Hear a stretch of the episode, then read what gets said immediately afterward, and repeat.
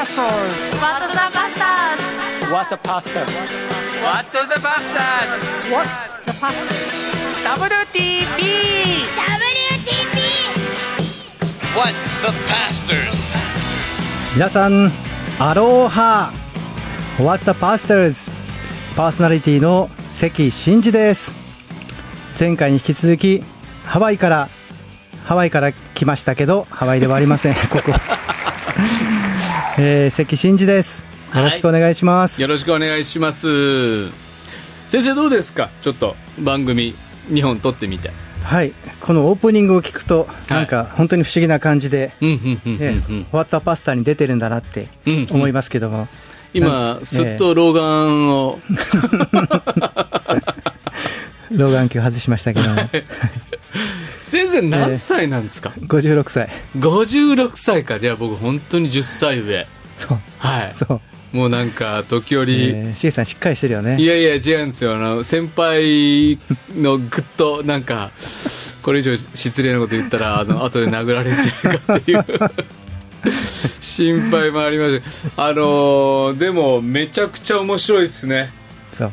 めちゃくちゃ面白かった。先生北米ホールネスってのはどういうグループなんですか、あのあの1920年1920年代に、うん。当時の移民の方たちに、1920年代、うん。はあ。はい。で当時移民でロサンゼルスのところにキャンプで、フルーツとかいろんなものをね、あのはい作ってる日系民の方がいて、はい。その方々の中で、はい。あのまあ、フレンズ協会、クエーカー協会の伝道によって、うん。何人かの日本人の若者が救われて、だから貧しい日本の中では食べていけなくって、はいはい、で移民政策があったからそれでアメリカ大陸目指して渡ったに、日本人日たちがいて。はい、で何人かが救われて、はい。特に7人が救われて、この7人の若者にある時精霊が下って、うんうんうん。そしてもうめちゃくちゃ火の玉になって伝道したそうですよ。キャンプを回ってね。で、はい。そこに中田宇吾がはい。留学中で、はい。シカゴから LA に来たんですよね。いわゆる中田十字のそう。息子。息子。でこの中田宇吾中田宇吾がこの7人をはい。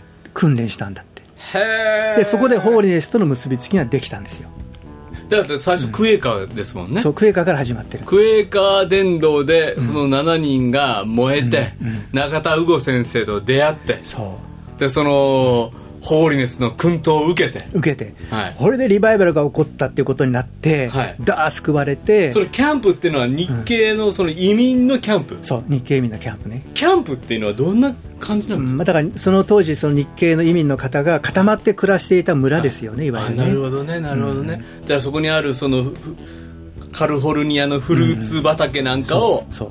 黙々とやってた人たちの日本人タウンがあって。そうでそこで人がどんどん救われていって、はい。そしてちょうどね教団創立がうん。今年で100周年なんですよ、え？あでそうロサンゼルスホーリネス協会っていうのが発祥の地で、そこも同時にだから100周年なんです。だからちょうど100年100年前ってことね。あそうですか。そうそう。で正式にその認可され、登録されたのが多分100年前、うん。まあ、その前からも始まってはねいたと思うんだけどで7人は結局全員が進学校に行って、はい。みんな牧師になっていくわけその進学校は日本の？あアメリカの？あのねにあのアメリカの進学校に行った人が多かった、日本にも行った人はいたみたい。じゃあそういう日本人伝道が、いわゆる日系人伝道、やがてその2世3世ってつながっていくから100年も経てば、はい。でその北米ホーリネス教団っていうグループがもうそこでロサンゼルスカリフォルニアを中心に生まれていくんですそう生まれねてたわけね、うんうんうん。でロサンゼルス近辺に、うん。その1つ2つ3つ移って教会できて、うん。でサンディエゴに行って、うん。うん北カリフォルニアのサンフランシスコ、サンノゼ、あの辺りにも教会ができて、はい。でハワイにまで飛んできて、はいはい。だから今北カリフォルニア南カリフォルニアハワイ。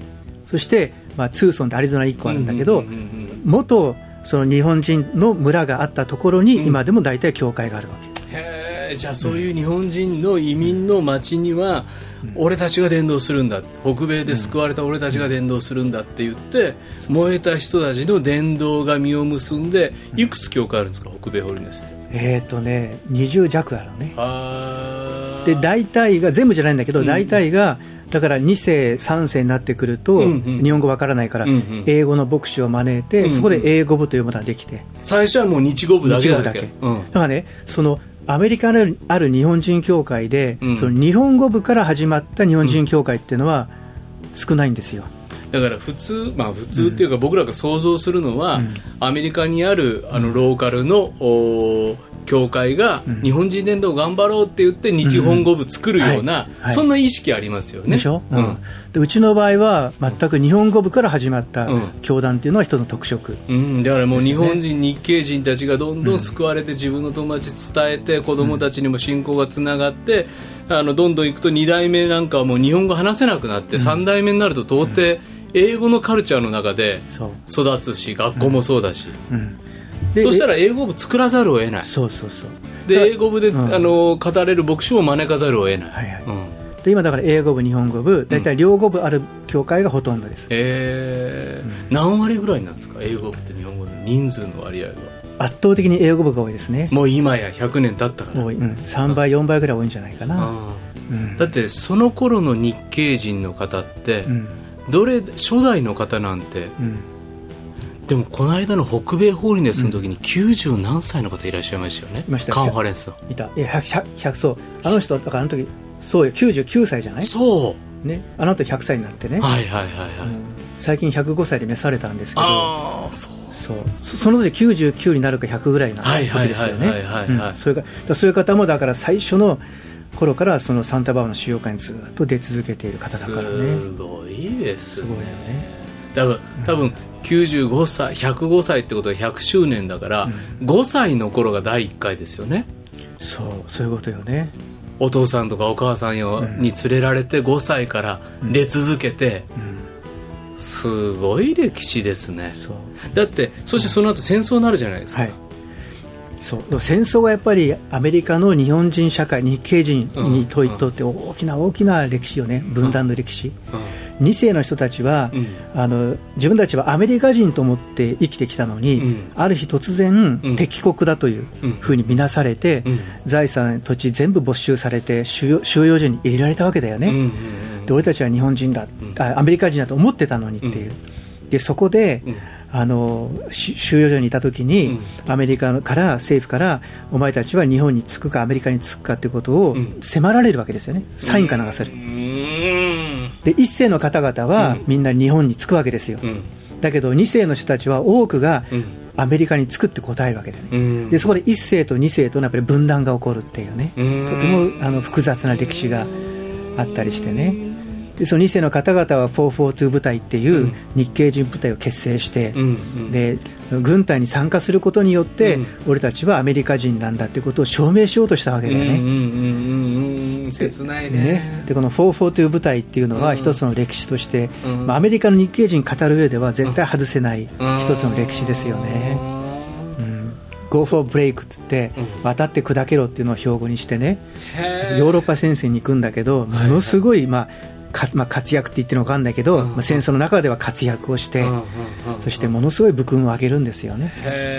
俺たちはそれでアメリカ人なんだっていうことを、うん。まあ、し証明したかったんだろうね。なるほどね。その代わり一世と二世の間にはものすごい分断が起こった、あうん、それ複雑ですよね、ーだって連合国側にうん、そしてその最前線合法ブレイクのブレイクは自分たちの日本も含まれるブレイクだったから。だもし日本うん。にその、あの派遣されるっていう可能性もあるわけだから、うんうん。そしたらあのお父さんお母さんの国とうん。親戚親戚と戦わなきゃいけないっていうことにもなりかねないからね、相当な覚悟はあったと思う。さっきあの収容会に来ていたうん。99歳、100歳の方ね、フランク東さんっていうんだけど、その方はもっとね MIS って言って、はい。その諜報部員としてはい。志願した方なの。で彼はうんその兄弟親兄弟がみんな沖縄にいるわけだからうん。その沖縄のあの家族を救うために、うん。そのあの通訳者として諜報部員としてうん。参戦するわけ、うん。で彼はその沖縄に行って、うん。その家族たちに対して日本語で出てきなさいってうん。呼びかけるわけ、うん、でも多くのその同胞があの出てこなくて目の前でこの焼かれてしまったりとかまあ。辛い経験するんだけどその中で家族を救い出すことができたのよでそれの実話がドキュメンタリーのドラマになってフジテレビの開局何周年記念かなんかのドラマになってそのね名前忘れちゃった、うん。なんか2人のなんとかかんとかっていう、佐藤健っているでしょ、はいはいはいはい。彼が主演してるの。あそう。でフランク東さんもインタビューでたびたびそのドラマの中に出てくる。へえじゃあその自分の家族に向かって自分の、特に沖縄の、お親戚には伝わる呼びかけをしたわけですよね。そうそうそう。投稿してきてほしいと。そうそう。そううん。でで家族はうん。救うことができたのよ、へでも最初はお前は敵国に行ったっていう裏切り者だみたいに言われるわけじゃない。そうね。でもそれを叫び続けてそうね。っていうその本当にそれがね実話がドラマになって、あそう、まあ、生き証人ですよね。本、当ですね、まあ、でもそこから進んで今はもう3世4世の時代あ4世。になってきて。だってでも終戦になった時に、うん。もういろんなわだかまりがそのホーリネス、北米ホーリネス教団にはあるじゃないですか、もう一度集まり直すのにだからそれはやっぱりまたいろんなことがあったみたいよね、ううん。んまあ、1世と2世の牧師同士の分断もあったみたいだしね、でもその、実はでも北米ホーリネスのそのグループが、うん。実は戦後のん。日本の教会支援に回ってくれたんですよね、うん。だってこの PBA とかも、そうだから羽鳥先生とかあーがあー日本で放送伝道やりたいっていうビジョンを与えられてバックアップして支えたのは、あ北米ホーリネスのですだカリフォルニアの日系教会からの献金がドスンと捧げられて、この PBA っていうのは、あのーう。ん。大きな支援バックアップによって進んだって聞いてるよ、俺。あそれね聞いたことある。羽鳥明先生がその戦後三の瀬に来てるんだよね。でそこでもなんか福音放送かなんかをしてっうん。ていう。で村上信道先生がねね、うん。北米ホルス教団教団のうんそのサンタクラー教会で牧会もされてたしね、はいはいはいそういうつながりがあったの村ね上信道先生っていうのはこの PBA の何代目か理事長だよね、そうですね。はい。でまさにラジオテレビをやってきた先生が、あーサンタクラーで牧師をやっていて、はいはい。そしていよいよ日本帰るってなった時、でその時期なんかはものすごい向こうのテレビがあったんですよねうん。日本語でやってる、はい。はいはい見えますか？っていうのをやってたのね。あ聞いたことあります、はい見えますか？愛っていう、うんうん。これなんですか？ローカルの番組なんですか？うん。なんかやってた。でねうん。でね僕がいたのがうん。その84年なんですよ。アメ1984年。先生も84年にアメリカにいた。ちょっとこの後でまた聞きますけど。その時にはい。だそう PBA の「はいはい。見えますか？愛」をはい。アメリカで流してた、はい。でアメリカ版のはい「見えますか？愛」も作ってたで榊原先生とか村上先生がアメリカに来て、うん。そのメッセージを収録してって。そうそうそうそれ聞いたことあって、見えますか愛の人だって言って、街を歩くとん。言われたって言って、そうそうそうそう。で僕それで証でそこに出たことあるんですよ 寿司握ってるシーンが出てね。そう、んん。そう。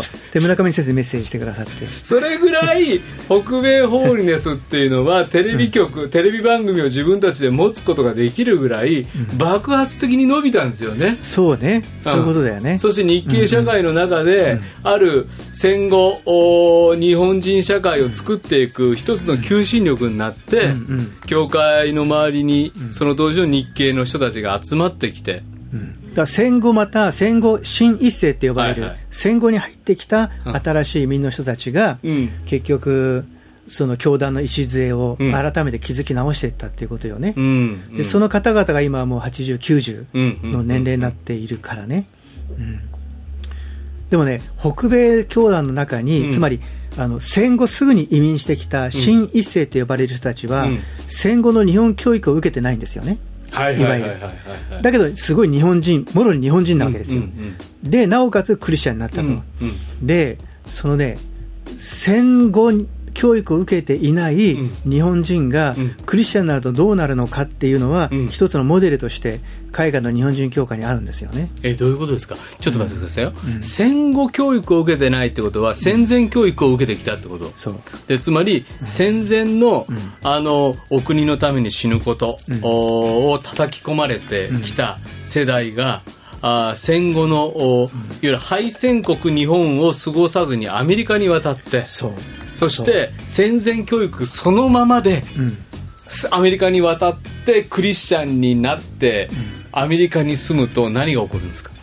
あの本来の、うん。そのまあ、戦前教育の、うん。まあ、天皇陛下万歳っていう教育は、まあ、もちろんそれはちょっと、うん。歪んだものだけどはい。はも、もともとは、あのほらクラーク博士がね北海道の農学校に行って、うん。内村勘三やニトビ謎たちを見て、うん。本国のクリスチャンよりもクリスチャンらしい、うんその勤勉さとか誠実さとかね、そういったことに関して、うん。で称賛してるわけですよね、で本来の日本人っていうのは、うん。非常に優れたその高貴な民族性を持っていたはずだと。うん。うん、でもそれがなんかこう先行教育の中で、うん。何かそれがこう歪められていったっていうか、うん。失われていったみたいなところがうん。あるんじゃないかと、うん。だから本来の、うん。そのうなんていうかとてもその崇高な日本人としての姿をうん持ちつつそのクリスチャンになっているという、うん。その日本人クリスチャンのうん。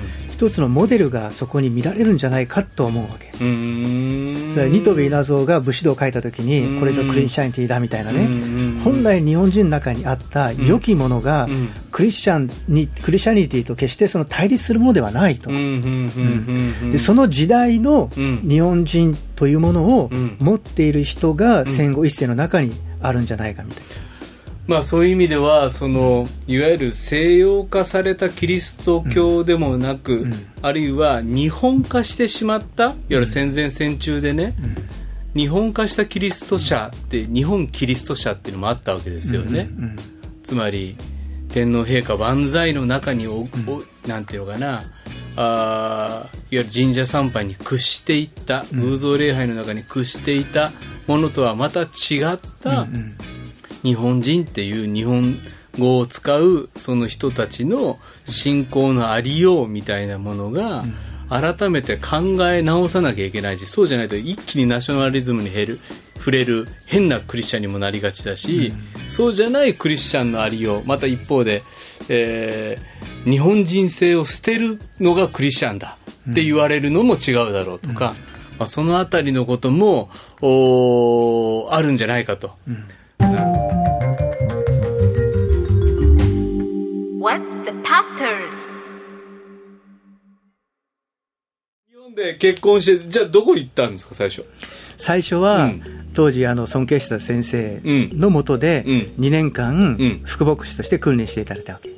それは単立単立単立の教会単立教会うん。だって北米ホールディンス日本にないから。ないからね。うんで北米には、うん。そのもう最初から北米からサポートを受けてきてるから、卒業と同時に北米に帰る予定だった、だから自分は北米ホールンスの牧師になるために日本に来たと思ってる。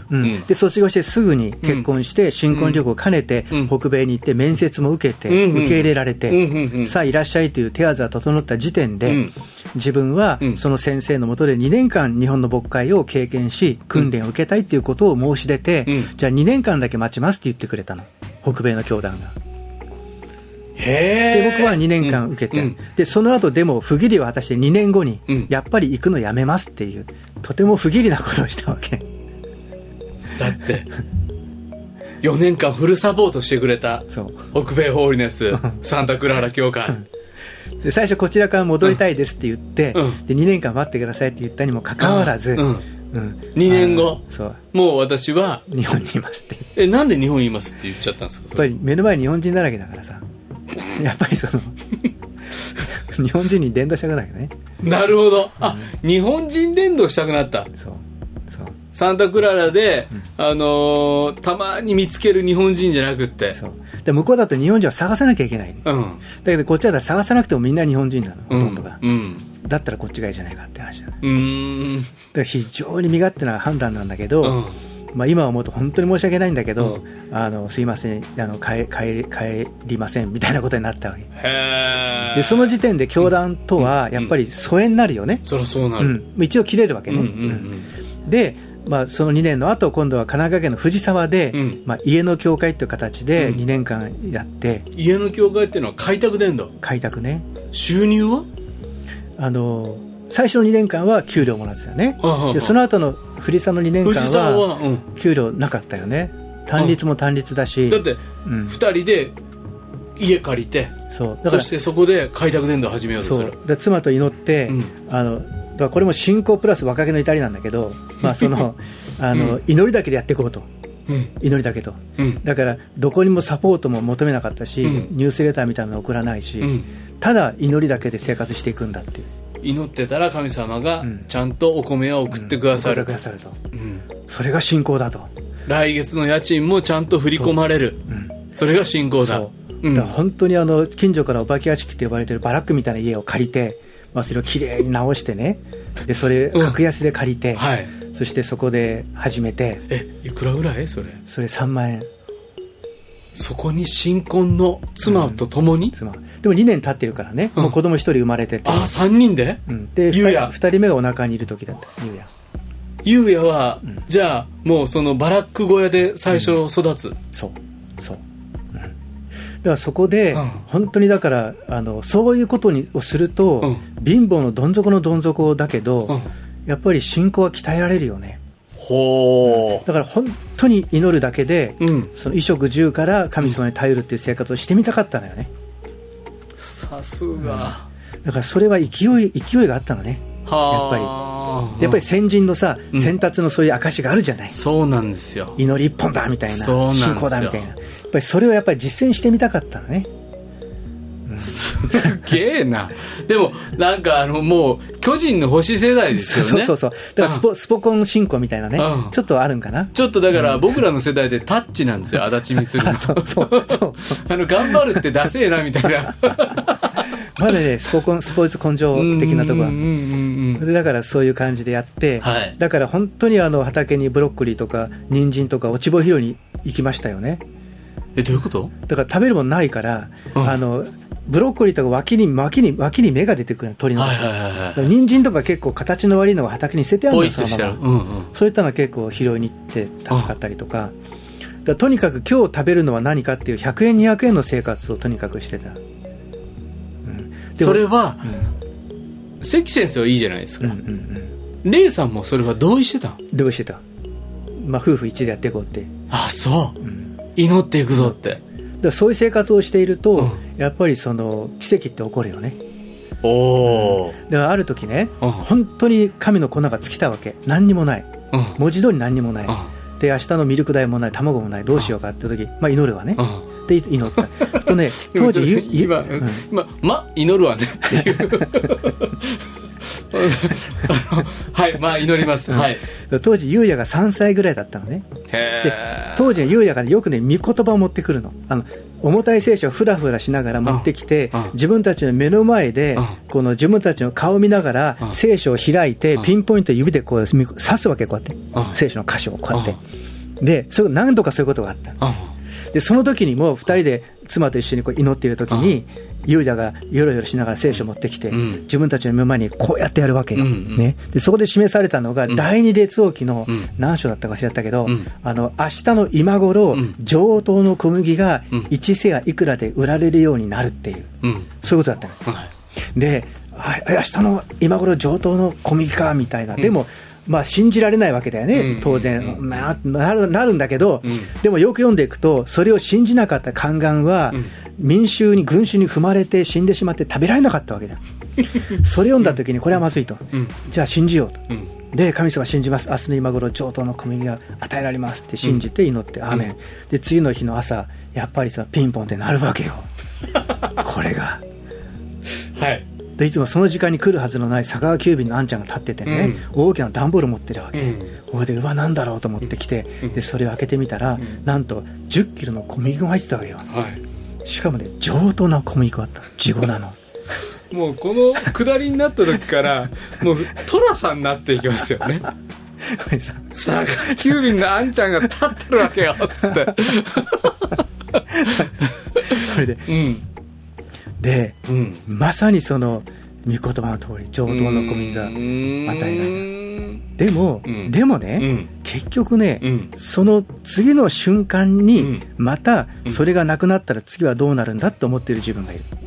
で僕ねそこで学んだのはね、荒野の40年間、うマナが降ってさ、うん。肉も食べてさ、うん。あの岩から水も出て、うん。養われたあのイスラエルの民がさ、うんずっとつぶやき通しだったじゃない、うん。もうあれが分かった。うーん。だから奇跡は起こって、うん。でそういう形で与えられるっていうことがうん。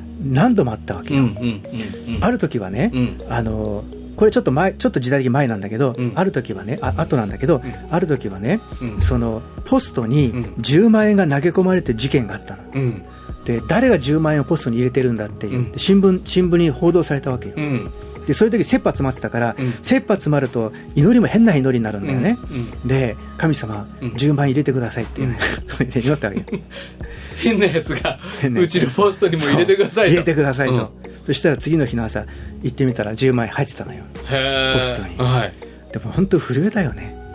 でもそれはうん。1ヶ月後に迫って1ヶ月に予定されていた結婚式の知識料を前もって入れてくれた人だった、でもなあだから変な犯人とかじゃなかった？じゃなかった、うん、でそれ名前書いてないから、うん。10万円も入れたの分かんなかったよ。ああ後で聞いてああ実は私でしたみたいな話。で それは言っといてくれよって話ですけど。そう。えー。そういううん。本当に奇跡的なようなことを何度も経験するんだけどうん。だけど、うん。結局それで信仰はなんて養われない。ちょっとそれ深い、つすごくいや僕らもね、新学生時代本当がなくなったら、お米1 0キロ届いたとか、やっぱあったんですよ、うわ本当神様すげえなって思うけど、その奇跡の連続で、より神様は生かしてくださるっていう信仰が確かになるより、不安と不満はずっと継続するっていうことを教訓として学んだっていうことの方がそうね。人間としての真実を感じますよね。いや本当そう。だからこんだけの奇跡経験すればね、うん。もう晴れりゃ万歳であとはいけるんじゃないかとうん。思いきや、うん。全然そうじゃなくてあのイスラエルの民みたいに、うん。結局つぶやき出し同士なんだな。で今与えられてるけど、うん。また次のことを考えて不安になるし、うんうんで結局不信仰なんだなっていう、うん。そのことは嫌っていうほど分からされたね、うんだから、うんなんか信仰の偉人列伝の証たちを聞いたわけですよ、うん。で俺もそれでやってみてって思ったわけですよ、うんうんでやってみてん。分かったことは多分あの偉人たちも不満と不安は消えてなかったんじゃないか、そうなんだと思うね、うん。後から証を読んでみんなね、うわすごいって思うけど、うん。うん。でもまあ実際どうのどうなんだろうか分かんないけど、うん。でもまあ、僕の場合にはそうだったね、本当にあの奇跡で人は、うん。奇跡で励まされるけどね、うんうん。励まされる神の御業だからすごいことなんだけど、うん。それで信仰が成長するかっていうとそれまた別なんだなって思う、うんうんうんうん。やっぱりすあのやっぱり奇跡うんというよりは、うん。やっぱりやっぱり十字架うん。悔い改めて福音を信じるっていうことが、うん。信仰の成長を即し,、まあ、即していくんじゃないかなと思うよね。だから90年代とか2000年のあたりって神様の奇跡がこんなにもあって素晴らしいハレルヤそしてイエス様信じる人を起こされていこうみたいなことがちょっと訴えられたうん。時期があったじゃないですか、うん。そういう紹介もされて、うん。でも一方で僕いつも思うんですよ。あの神様見えたらどんだけ簡単に人は信じるんだろうか、うん。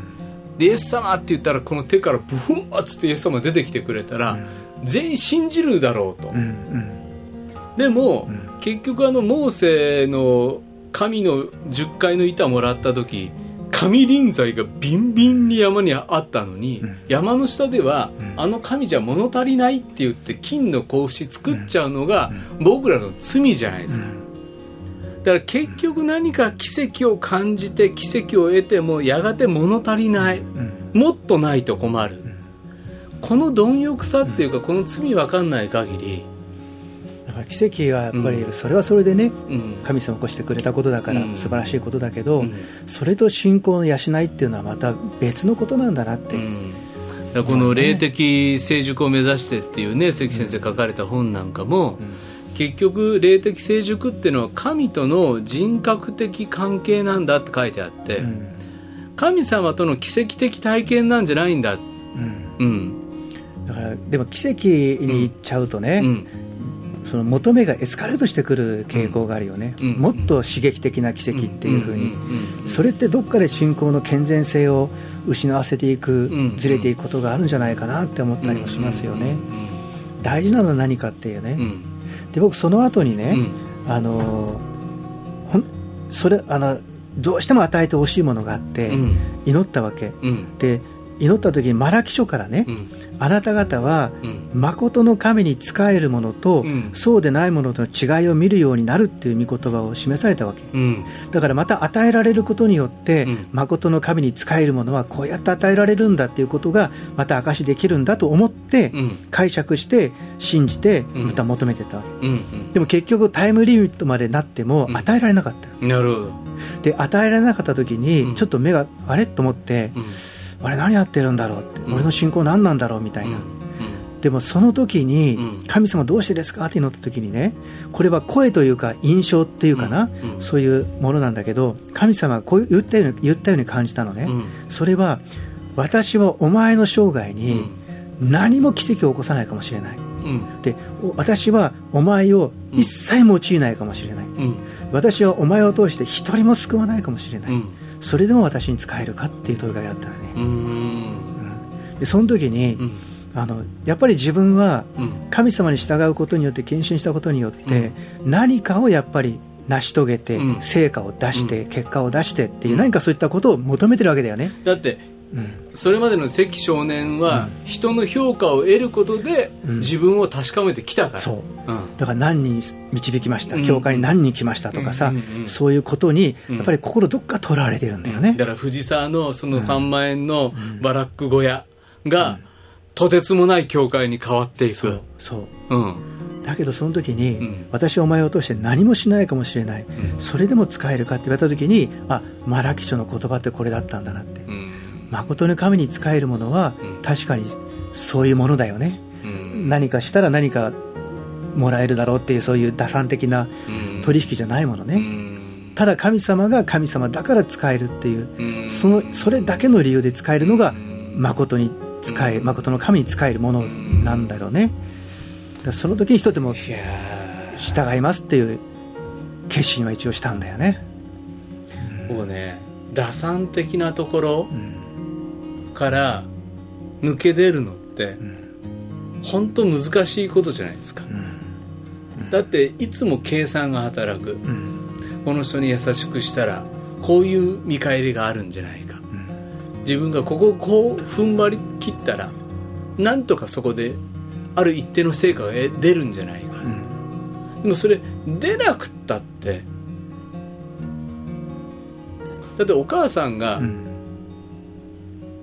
息子を愛したのは打算じゃないですもんね。うん。ね。神がお母さんのことを示してくださったように愛してくれたことがその時には神を踏みにじっている。でもそこに生きていきますって言って祈りながら藤沢伝道を続けるのはすだって先見えないでしょ、見えないよね。だからあのそこでね、うん。私はあなたに使いますって従いますってうん。祈って応答したけど、うん。だからといって自分のそういう打算的な思いとか、結果とか目に見えるね、うん、結果を求める思いっていうのがなくなったわけじゃないからね。なくなんないっすね、うん。ただそこでうん。意思を持ってうん。神の前に何もなくても、うん。あなたがあなたであるから使えますって言ったうん。その祈りはやっぱり生きてるんだろうね。うん確かにね、うん。だから神様はうん。長い時間かけて、まあ、今でもそうだけどうん。そういうものにうん。こう成長させてくださってるんだと思うね。だけどその打算とかうん。評価とか、そういうなんていうかな、うん。ところからあの完全に自由になるっていうのは難しいよね、でもさっき言われたね、うん。それでもその打算や計算高さから外れてあなたに従いますって言った祈りは今あの生きてるんだろうねって言われたんですよ。うん。でそういう小さなお祈りをでも思い切ってしたお祈りって振り返るといっぱいあるじゃないですか、うんでもその後やらかしたことを思うと、あの祈りって何だったんだろううん全く無意味な祈りをするほど、無意味だったと思うほど罪深い自分のその後の人生があるから、でも今先生にねあのあれ生きてんだよ。決して死んでないって言われた時に、そりゃそうだよなと、あの祈り聞いたの神様だから、そこに少しずつ少しずつ時間かけて解き放っていってくれる神がいるんだろうなっていう。もしその神がいるんだったらもうちょっと信仰やれるかなっていうかね。うんそんな風に思いますね。藤沢は、あその後何年？そこはね3年うん。いて、そしてそこから次にあの最後8年間勃会した教会ね、うん。あの宣教師の後を引き継いで、まあ、うん。招かれてあだから行ったわけ。じゃあその3年間の藤沢はもう閉じる、閉じる、うん。もうその家も閉じて、うん、関先生来てくんないかって言ってくれた教会。それは場所どこです？それはね埼玉県の新座。新座市ってところにあった。うん。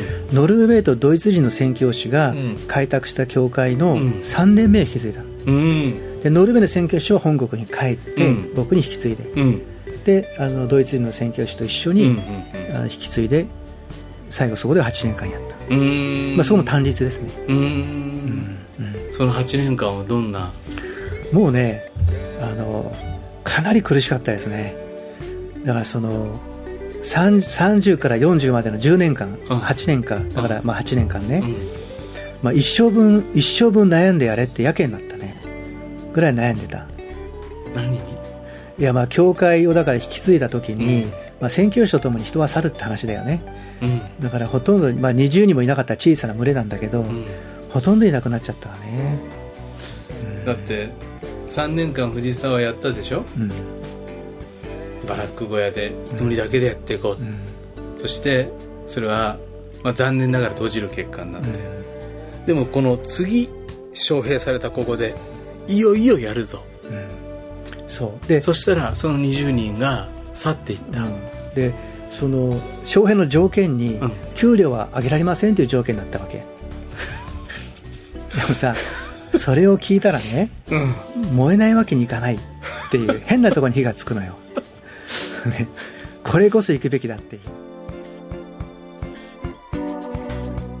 この番組はラジオ世の光テレビ「ライフライン」でおなじみの PBA 太平洋放送協会の提供でお送りしました。